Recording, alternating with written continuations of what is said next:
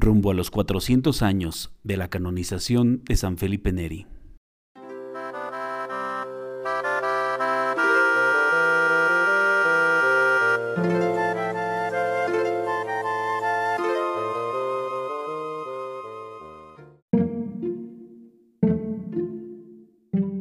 El camino del hombre durante su vida tiene diferentes rutas.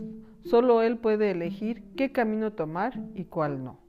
La decisión la puede tomar por sí solo o consultando con la persona más cercana. Mejor aún, puede consultarla en la oración. El ambiente y las personas pueden llevarnos a vivir experiencias que marcan el rumbo de nuestras vidas. Experiencias que sacan lo bueno de nosotros y nos hacen compartirlo a los demás. ¿Cuál es esa experiencia que sacó lo mejor de ti? Y mientras recuerdas esta experiencia, permíteme seguirte contando sobre mi gran amigo. La ciudad de Florencia se preocupaba por formar a las futuras generaciones.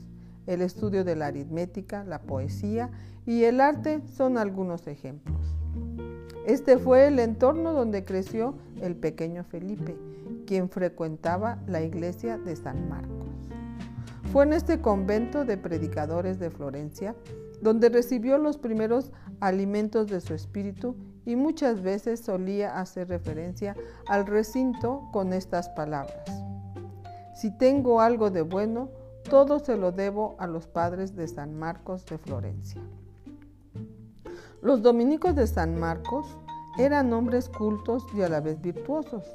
Las homilías predicadas en ese lugar sembraron en el corazón de Felipe la semilla santa de la palabra de Dios.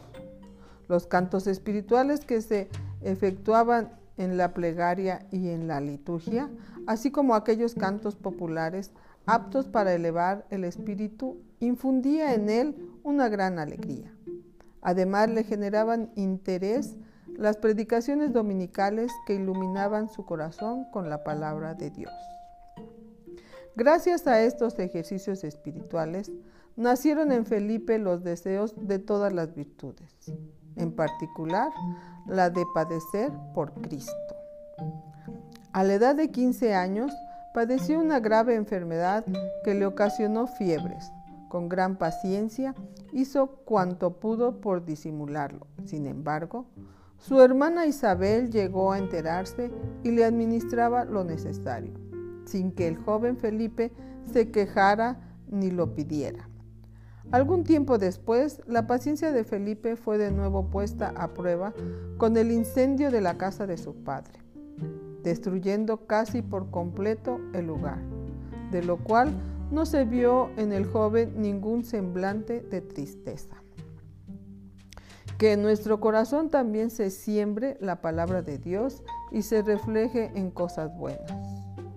Acompáñanos en este recorrido hacia los 400 años de la canonización de nuestro santo patrono San Felipe Neri.